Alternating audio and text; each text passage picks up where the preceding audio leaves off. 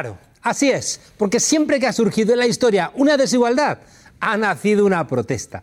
La protesta dificulta el ejercicio del poder y raramente se puede hacer como si no pasara nada.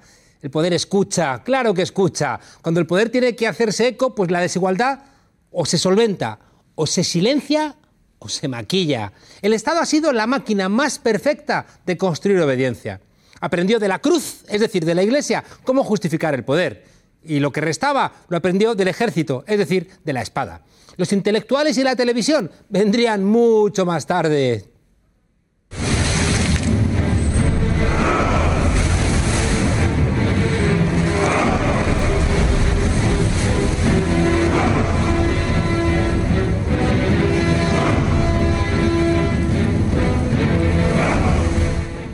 Cada vez que ha habido una pelea entre los que se beneficiaban y los perjudicados, los ganadores escribían el resultado de la contienda en los entresijos del Estado. No se ve, pero está ahí. Lo escribían en las leyes y decían, por ejemplo, la jornada laboral será de 16 horas. O si ganaban los otros, se escribía, la jornada laboral será de 8 horas. En la lucha entre el centro y la periferia se dictaba, por ejemplo, dónde iban a estar las instituciones del Estado, si en las capitales o en las provincias. También se dicta quién controla los dineros, en qué se gastan, a quién van dirigidos, quién se cuida, quién no se cuida. A veces se escribe de manera civilina. Por ejemplo, en España, José Bono sacó de los sótanos del Museo del Prado unos cuadros de los reyes visigodos que se pintaron en tiempos de Isabel II y los colgó en las paredes del Congreso de los Diputados. Los reyes de España, el mensaje es claro. España existe desde los visigodos, es católica, monárquica y estaba destinada a ser imperial. El problema es que eso es mentira. En esa sala no hay ningún Yusuf, ni Mohamed, ni Boabdil, reyes en Al-Ándalus, es decir, más de la mitad de lo que se entiende que era España y estuvieron allí durante siglos. El problema es que los visigodos, además, eran arrianos, hasta que Recaredo se convirtió. Y Recaredo, pese a lo que han dicho algunos falsos historiadores, no tenía ninguna relación con don Pelayo. En esa sala del Congreso está Alarico, que nunca pisó la península ibérica. Pero ¿quién se va a poner a discutir con los visigodos?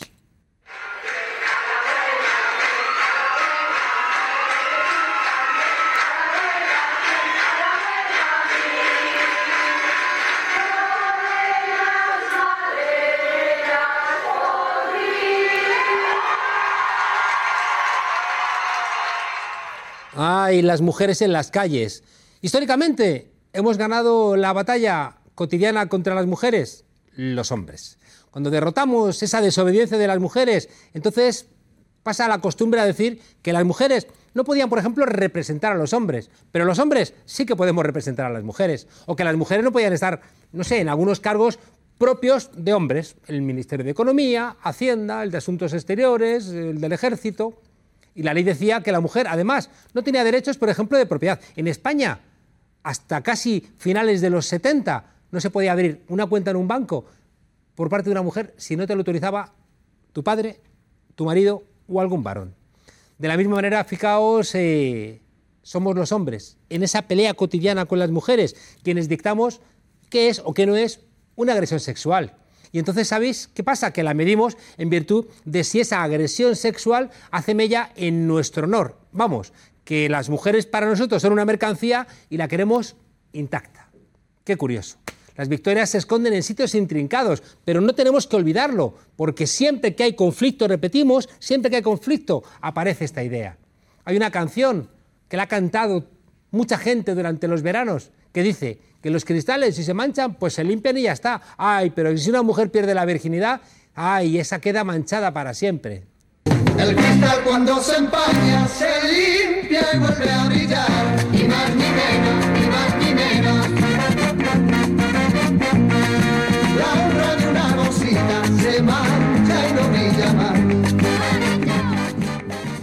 Qué ideas, qué ideas. Y claro, eso después se escribe en el derecho y los jueces lo aprenden y hacen sentencias como la de la manada. También fijaos, la victoria de los ricos sobre los pobres queda escrita en las familias que controlan los bancos y que controlan también el IBEX 35. No voy a decir desde hace siglos porque el IBEX 35 es de los años 90, pero el poder de esas familias, madre mía. También escriben en estas victorias los ricos sobre los pobres, por ejemplo, ¿Dónde se recauda el dinero? ¿En el IVA, que lo pagamos entre todos por igual? ¿O en el IRPF, que tienen que pagar más los que más ganan? Ah, ahí se hace política, aunque no te des cuenta. De la misma manera que también se hace política cuando los pobres pierden frente a los ricos, cuando se dan amnistías fiscales, cuando existen paraísos fiscales, cuando se hacen ingenierías fiscales que bufetes carísimos las arman para beneficiar a los que han ganado esa batalla. Ay, se escribe también, fijaos, esas derrotas en sitios que lo sufres cuando vas a intentar conseguirlo. Y dices, pero que no llego. Claro, el precio de los alquileres, el precio de los pisos, el precio de las tasas de las universidades que dificultan que los hijos de los trabajadores puedan estudiar. El Estado está habitado también por funcionarios que tienen la misión supuestamente de trabajar por el interés general. Y muchos, claro que lo hacen. Pero resulta que llega un gobierno de cambio, le pide a esos funcionarios cosas extras o hacer las cosas de manera diferente y no siempre encuentran el apoyo. ¿Por qué? Porque pueden decir que, hombre, es que nos hemos acostumbrado a hacer las cosas de determinada manera y esos cambios requieren una energía extra. Y además, igual luego perdimos vosotros las elecciones, vienen los de siempre y han tomado nota de quienes han ayudado a los que ellos señalan como los enemigos. Y entonces te encuentras con que no siempre es fácil con los funcionarios hacer políticas del cambio. Y eso sin contar con los notarios, con los jueces, con los fiscales, con los abogados del Estado, con los economistas del Estado, cuando vienen de familias que llevan mucho tiempo dedicándose a esos menesteres. Fijaos la importancia de que se abra la justicia, la abogacía del Estado, la fiscalía, a gente que venga del pueblo. Porque esa gente que trabaja desde hace decenios, siguiendo familiares, el trabajo de sus padres, de sus abuelos, y muy vinculados a este poder histórico, ¿para quién trabajan entonces? La pregunta que tenemos que hacernos es, ¿el Estado forma parte del problema o de la solución?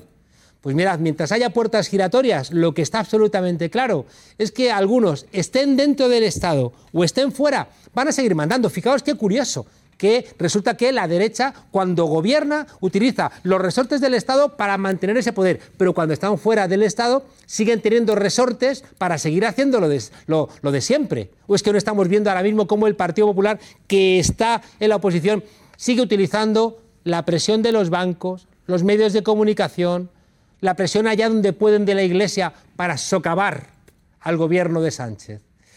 Solo sabiendo que el Estado puede ser, aparte del amigo, también el enemigo, puede intentarse que trabaje para las mayorías. Porque el Estado, no lo olvidéis, si lo aguantamos es porque trabaja en nombre de esas mayorías.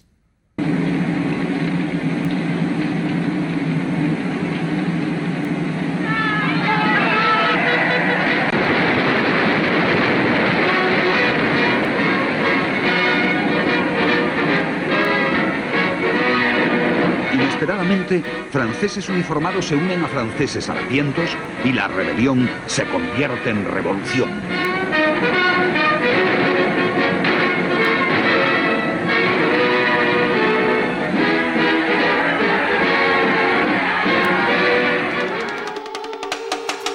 Proposición no de ley del Grupo Parlamentario Confederal de Unidos Podemos en Común Podem en Marea relativa a la eliminación de puertas giratorias todos los delincuentes de cuello blanco que se acogieron a la amnistía fiscal.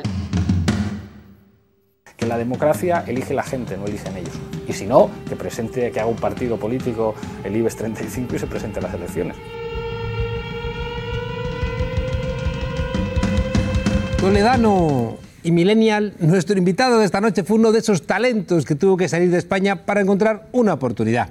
Primero probó en Australia, donde trabajó para un banquero, pero no para llevar la contabilidad, sino como leñador no para darle leña. Después probó suerte en Latinoamérica, donde cató las artes de la asesoría con algunas figuras políticas. Desde allí volvió a España trayendo en la cabeza y en algunos folios el que sería su primer libro, IBEX 35, una historia herética del poder en España conocedor de la teoría del Estado, sabe que los vencedores siempre dejan su huella entre las leyes y en las esquinas del Estado y que ese Estado siempre depende de la correlación de fuerzas. Hoy aquí en la frontera tenemos al sociólogo e investigador Rubén Juste.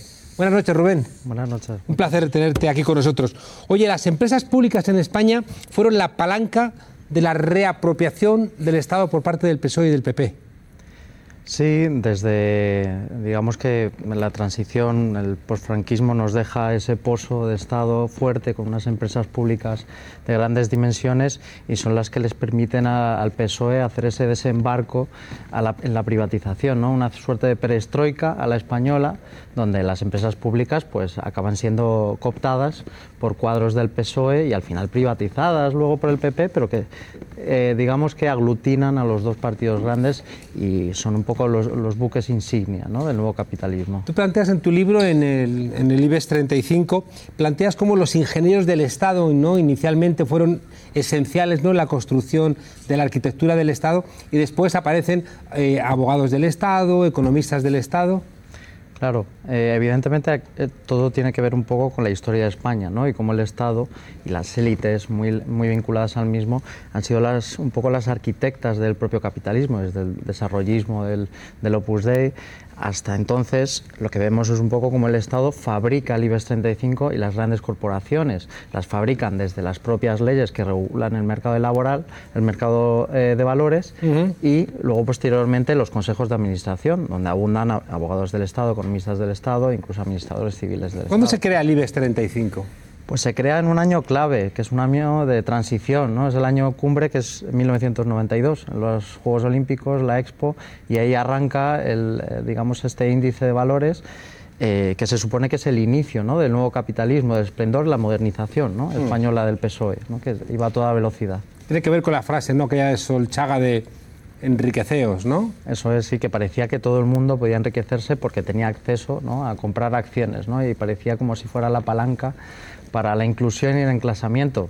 Eh, hay que recordar que eh, años anteriores se había dado la reconversión industrial con, digamos, el paro estructural que, que arrasaba eh, y que arrastraba España, con lo cual, pues eso, era un poco la salida que veía el PSOE para esa imagen de prosperidad. Claro, no estaría tanto el problema en que España se incorporase a ese capitalismo europeo como el hecho de esa privatización de grandes empresas que eran públicas, o encuentras tú que había también otros problemas añadidos? Eh, claro, el, problema era una incorporación con condiciones. en, cierta medida, lo que supone la incorporación a la Unión Europea es renunciar a una capacidad soberana del propio Estado, que era tener empresas públicas con beneficios, que eso redundara en la población. Porque se nos vendió y el PSOE vendió la idea de que con la privatización eh, ganaríamos. Y ya visto desde el largo plazo, entonces se recaudaron 30.000 millones, pero estamos hablando que por corrupción se están yendo 80.000 al año. Con lo cual podemos ver un poco eh, el impacto que puede tener no tener anualmente unos ingresos de esas empresas públicas y no solo eso, sino los beneficios laborales que tenían esas, esas empresas y que ahora mismo, pues visto desde la distancia, pues se ve con cierta nostalgia. Estremece ver algunas informaciones de la época, ¿no? De, de Ralph Darendorf, ¿no? Diciendo eh, que había hablado con Felipe González y que le estaba diciendo que su modelo de integración en Europa era prácticamente saquear nuestro país, o Delors diciendo eh, en un anuncio, inviertan en España y si no lo hacen son ustedes tontos. ¿no? ¿Tú crees que hay una vinculación entre nuestra manera de incorporarnos a Europa, la construcción del IBEX 35 y este vaciamiento industrial de nuestro país? Claro, yo creo que en realidad era un modelo que funcionaba casi a la perfección, ¿no? Pareciera como si, de hecho, al estudiar un poco eh, la transición Solchaga, el propio personaje, te das cuenta como había una cierta eh, predicción y previsión ¿no? de, cómo iba a ser el modelo, desde la propia reconversión industrial y el desmantelamiento de la, de la industria más pesada, hasta las reformas laborales que se realizan y la inclusión en el euro, todo perfectamente, eh, digamos, realizado por etapas, hasta la propia inclusión, la privatización de las empresas, cuando se arranca, y justo cuando se arranca el IBEX 35, es el año donde entramos en el mercado común. Pareciera como, digamos, que se van cumpliendo las etapas que el propio Solchaga además describe muy bien en su libro, en su biografía. Rubén, las familias históricas que han mandado en España, ¿qué papel desempeñan en todo este proceso? Bueno, las familias, y esto eh, siempre se ha dicho, ¿no? Las familias son clave para estudiar el capitalismo en España, pues hay que ver un poco quién está detrás de las empresas. Y pareciera un poco que, que no cambian mucho los apellidos, ¿no? Eh, de hecho, ahora ver un poco eh, esta empresa que se hizo muy famosa por el tema de los Puyol, que es Ferrovial, fundada por los Calvos Otelo. Los Calvos Otelo, pues que te llevan desde, la, desde el franquismo hasta hoy. Las familias son clave siempre y son un poco lo que pueden retratar cómo el capitalismo español tiene una huella, el patrimonialismo, ¿no? La idea de que no solamente el Estado, sino la economía, el control de, eh, del capital es suyo. Mm. Y esto es, es, es muy propio de un, de un, digamos, de un sistema y de un país que no ha hecho una transición. ¿no? Hemos compartido discusiones desde la teoría del Estado, ¿no? de cómo las batallas históricas, ¿no? pongamos desde el siglo XIX, por no antes, siempre los que ganan van dejando su sesgo en el Estado escondido, no siempre se identifica. ¿no? Los hombres contra las mujeres, aparece después en la sentencia de la manada esa victoria histórica de los hombres sobre las mujeres, donde eh, eh, el honor del hombre está en el sexo de la mujer no mancillado, en la victoria del centro sobre la periferia, en esa relación que tiene el centro respecto de Cataluña o el País Vasco, la victoria del capital sobre el trabajo, ¿no? que también se esconde en las leyes, en la propia arquitectura del Estado. La pregunta concreta que te, digo es, cuando tú estudiaste el IBEX 35, ¿te encuentras un Estado que tiene demasiados francotiradores escondidos que hacen que el Estado trabaje para una lógica y no para otra? Claro, eh, me encontré un estado que en la propia Facultad de, Ciencias Políticas pues ya ha sido muy explorado y hay, hay un catedrático de Ciencia de la Administración que hizo un magnífico libro sobre, sobre la, la élite del Estado y se ve un poco esa continuidad, ¿no? esa continuidad de una burocracia que eh, se expresa en torno a unas leyes y a una continuidad, esa selectividad estratégica, por ejemplo, que se nota muy bien en lo que es la cuestión laboral, en lo que es la cuestión también de la dominación de las grandes empresas, en, una suerte también de, de autarquía financiera, donde es, se, hay, hay, digamos, un sistema que no puede ser tocado. Y ahí sí que te lo encuentras, ¿no? Te encuentras, pues, como los economistas del Estado, por ejemplo, no tienen una función concreta. Pueden deambular o incluso eh, toman eh, años eh, de excedencia sin que haya ningún control. Entonces lo que tenemos es un Estado que parte de ahí, pero que prácticamente está en otro sitio. ¿no? Ese otro sitio son las grandes empresas, eh, son eh, fundaciones y desde ahí pues, se maneja un poco ese control del Estado. Claro, entonces la pregunta, Rubén, es ese Estado ¿no? decimonónico que tiene todavía tanto que ver con el de Cánovas del Castillo, ¿no? cuando menos, eh, claro, ¿qué herramientas te brinda? ¿no? Para poder hacer transformaciones. Y la pregunta concreta es, eh, ¿las puertas giratorias de las que se habla tiene que ver con esta concepción del Estado? Eh, claro, las puertas giratorias son una expresión de ese control y de, esa, eh, de ese control de las élites sobre el Estado, pero también, y esta es la puerta de salida y un poco la vía que te puede dar un cierto optimismo, como decías eso, la, propia lucha de clases se expresa dentro de los aparatos del Estado, ¿no? Y vemos como incluso distintos eh, aparatos del Estado, distintos lugares, son contradictorios entre sí, se claro. enfrentan, ¿no? Pues por ejemplo el caso de Pedro Sánchez, como economía parece ser distinta a medio ambiente, o tenemos algunos ministerios controlados por el PSOE, otros por tecnócratas, pareciera como si hubiera una lucha, y esto en el PP lo hemos visto más claramente, como Soraya se enfrentaba al Ministerio de Justicia, Interior igualmente, mm. con lo cual lo que tenemos es un Estado que expresa en realidad el dinamismo, pero sobre todo la lucha de una clase dominante. Ese es el problema. Claro, el Estado tiene un sesgo de clase, pero si lo va a ejecutar o no va a depender de la correlación de fuerzas. Y la pregunta que te hago es, ¿el Estado, con todo eso que estás planteando, forma parte del problema, de la solución, de las dos cosas? Pues de las dos cosas, porque precisamente el, est el, Estado, digamos, el acceso al mismo ha sido capaz de generar eh, dinámicas mm, no, nunca buscadas. Pues esto es la Segunda República, donde, por ejemplo, pues tenemos un Estado que fue capaz de condenar al anterior. En una comisión de responsabilidad política se condena al rey.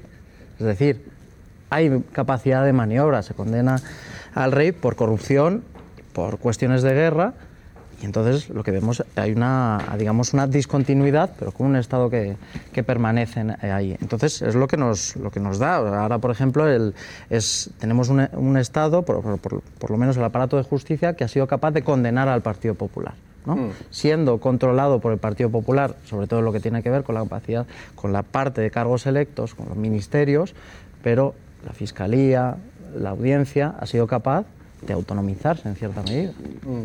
Claro, esto es importante, ¿no? Porque una buena parte de la izquierda siempre ha planteado, no, no, el Estado, en la definición clásica de Marx, es el Consejo de Administración que representa los intereses conjuntos de la burguesía y, por tanto, no se puede hacer nada con el Estado, vámonos a los movimientos sociales, vámonos a otros lugares. Y hemos dejado tradicionalmente el Estado a la derecha. Según tu planteamiento, sería un error hacer eso. Sería un error porque precisamente es desde el Estado donde se puede construir lo nacional y lo de popular también. Es un proyecto a largo plazo. Precisamente lo que no consigue el capital, el capital termina destruyendo al propio Estado y destruyéndose a sí mismo. Porque termina obedeciendo una lógica de Consejo de Administración y el Estado no es eso. El Estado es política y el Estado es un proyecto a largo plazo, que es lo contrario a lo que quiere el capital, que no tiene proyecto a largo plazo, sino su mera reproducción. En ese sentido, el Estado lo que permite es tener futuro, es administrar un territorio, pero también decir a la población, podemos mirar España no solamente en 2018, sino a 2050. Podemos proyectar y proyectar no solamente digamos, la economía, sino la propia sociedad, qué va a pasar con nuestras generaciones. Eso no lo podemos hacer desde afuera, tenemos que hacerlo desde, la control, desde el control de las instituciones que se enfrenten y permitan conseguir una cierta autonomía de las clases más desfavorecidas y proyectarse hacia el futuro. No tenemos otro- Claro. Lo que pasa es que la sensación que da es como que ya se ha perdido ese control. ¿no? Es decir, eh, eh, tú planteas en el libro del IBEX 35 que son en torno al 50% del PIB, pero pagan el 7% de los impuestos y en términos laborales, Sí, ¿cuánto empleo daban? del 6, el 6%, ¿no? Y por tanto tienen la capacidad de descolgar el teléfono y cargarse a Sánchez, ¿no? Como nos contó el mismo actual presidente del gobierno, ¿no? Eh, señalando a Lierta y señalando a Cebrián, ¿no? Como responsables de su defenestración de la Secretaría General del PSOE, eh, o tenemos con que eh, la capacidad de empresas de rating de subirte la prima de riesgo, es decir, la capacidad de, de gestionar democráticamente el Estado, ¿dónde queda?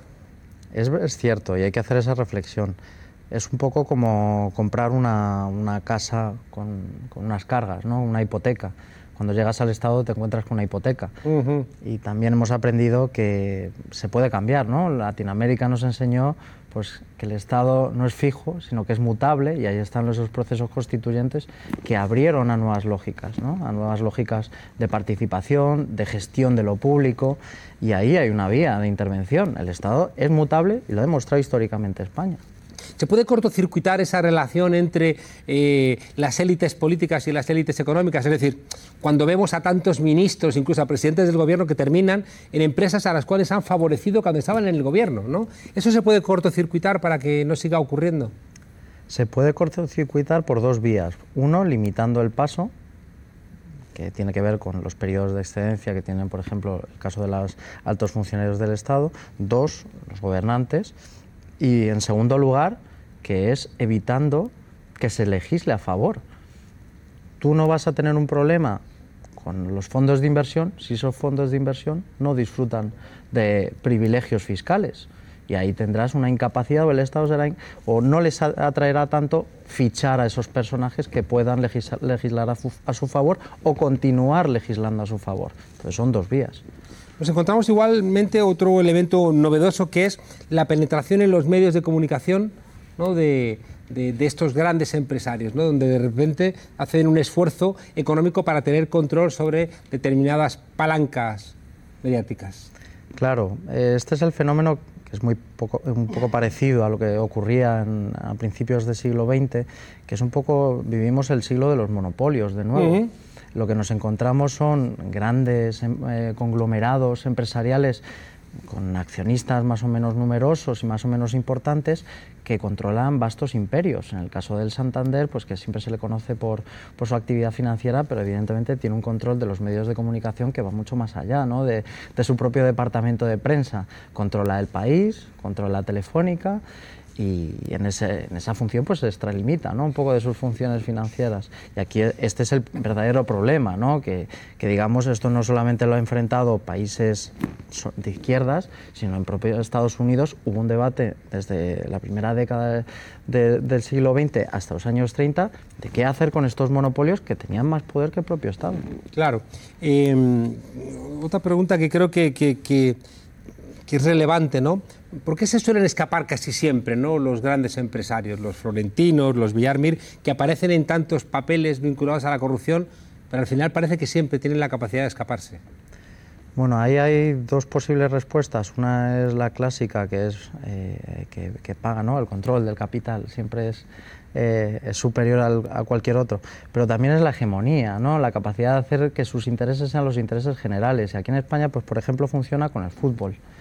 Eh, ¿Qué tenemos con un florentino? Un florentino es capaz, a través de una red de periodistas ingente, mm. de meterse en todos los medios de comunicación. Y no solo eso, meterse en el propio Estado, tener, por ejemplo, una directiva del Real Madrid que es fiscal del Estado, tener eh, una serie de conglomerados que se meten en todos los, digamos, eh, en todos los poros, ¿no? en los medios de comunicación y que están en el centro de la corrupción. Florentino aparece en, la Gürtel, uno de sus directivos aparece como abogado de la Gürtel y Florentino es uno de los que pagaba la caja B. Pero evidentemente su capacidad de supervivencia va mucho más allá de, digamos, de, la mera capacidad económica. Es el fútbol ha sido fundamental para perpetuarse. Ya tenemos a Aznar, ¿no? como el fútbol le servía un poco para justificar todas sus tropelías. Ya. Eh, hay un nuevo gobierno peculiar, ¿no? Eh, débil parlamentariamente al estar conformado solamente por 84 diputados, con el apoyo externo ¿no? de, de, Unidos Podemos, más las fuerzas eh, nacionalistas y también independentistas. Pero el PP está profundamente nervioso y Ciudadanos está profundamente nervioso. ¿no? Algo parece que puede estar cambiando. Sí, lo que estamos viviendo es una transición eh, de gran calado sobre que se, eh, se, ha trasladado a lo político, uh -huh. lo que vemos es la transformación del partido régimen, ¿no? El claro. partido régimen del franquismo que lo que hace es mover todas las estructuras. Ahora únicamente lo que tenemos es un partido, eh, digamos, que funciona a base de los votos ya establecidos, que es el PP, pero que no tiene base social, y un PSOE que remonta y un Ciudadanos que ya no termina de conquistar totalmente. Lo que tenemos ahora es un poder que, digamos, está en un empate técnico porque, por ejemplo, han accedido al gobierno con el 48% de los votos para una mayoría a una mayoría absoluta en el Congreso. Eso es insignificante. De ahí el miedo, ¿no? El miedo de un, de un poder que no se puede reproducir solo con sus, propias, con sus propios actores. Los problemas que tiene España también son problemas europeos, aunque hay algunas cosas específicas de la historia de nuestro país que los agravan, ¿no? como el hecho de haber sufrido una dictadura de 40 años y ahí tenemos ¿no? el mausoleo del Valle de los Caídos como una referencia que parece que siempre está planeando ¿no? sobre toda nuestra realidad. Sí, sí, sí. Eh, claro, eso es un poco lo que puede también funcionar como, como espejismo ¿no? en España, ¿no? esa necesidad de, de, pasar, de pasar página. ¿no? Y es un poco algo que ha encontrado Sánchez que evidentemente a todos nos, nos toca, que todavía tengamos un mausoleo pues no es ni bonito ni aceptable. Yo que también pues tengo familia, mis bisabuelos fueron fusilados, pues a nadie agrada que, pues, que lo primero que veas en la montaña sea esa cruz que glorifica un, a un dictador. Y de ahí que Sánchez vea, es evidente, como prioritario esto. Señalaste la trama eh, y ayudaste a que se pusiera en marcha el tramabús y nuestro entrevistado Rubén Juste ha ayudado a identificar que las familias que siempre han mandado en España siguen estando por ahí escondidas en muchas esquinas del Estado y que las puertas giratorias siguen alimentando esta realidad, pero que también que esto siga siendo así o que no, depende, y como un buen lector del marxismo lo sabe, de la correlación de fuerzas. Rubén, muchísimas gracias por estar aquí esta noche. Eh, no dejen de leerlo, ¿no? el libro de Rubén Juste, el IBEX 35, porque les aseguro que es uno de los libros esenciales para entender nuestro país. Y a vosotros desobedientes os dejamos como cada semana con Expediente Romero. Hasta mañana.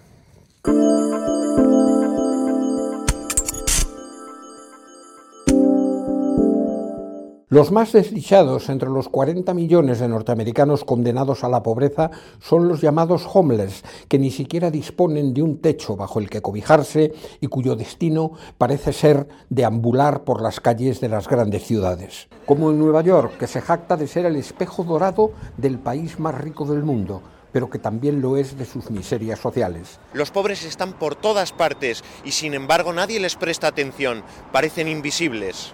Los neoyorquinos, acostumbrados a su presencia, pasan junto a ellos ignorándolos. Y lo mismo hacen los turistas, deslumbrados por el esplendor de Manhattan. Simplemente, los homeless forman parte del paisaje urbano.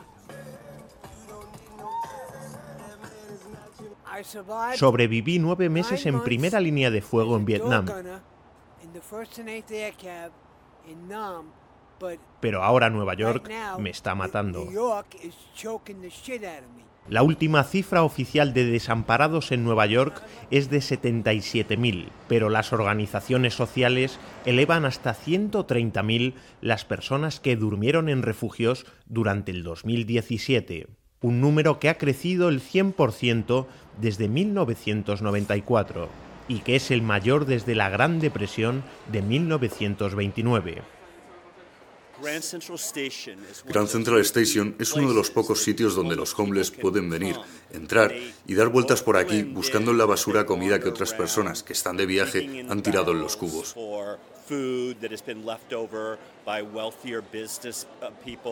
Robert Goethals, un escritor y guionista cinematográfico, se hizo pasar por homeless durante meses para realizar un estudio sobre la forma de sobrevivir de los desamparados y los lugares donde se refugian como algunas bibliotecas públicas. Esta es la biblioteca. y cuando miras a tu alrededor parece que hay mucha gente trabajando, estudiando, escribiendo un libro. Pero realmente aquí todo el mundo, casi todo el mundo es un desamparado. Viven o en la calle o en un albergue y de esta manera es como salen de esos ambientes. Porque las bibliotecas en Nueva York, con una o dos excepciones, se han convertido en refugios para los sin techo. La explicación del aumento de homeless se debe a la especulación inmobiliaria, los desahucios, el paro y la violencia doméstica. El racismo se refleja en un porcentaje de desamparados que alcanza el 58% de afroamericanos y el 31% de latinos. Uno de los lugares donde Goethal se encontró albergue como homeless fue el antiguo hospital psiquiátrico de Bellevue, que se hizo famoso por las malas condiciones de vida y la violencia en su interior. Realmente no se hace nada por esta gente, como dar apoyo psiquiátrico, atención a los problemas médicos. Básicamente es un lugar de almacenaje. También la policía hace arrestos aquí. Siendo neoyorquino, no puedo creer que nos traten así. Pero, sabes, esto es Nueva York. No sé por qué me sorprende que traten a los homeless de esta manera tan terrible.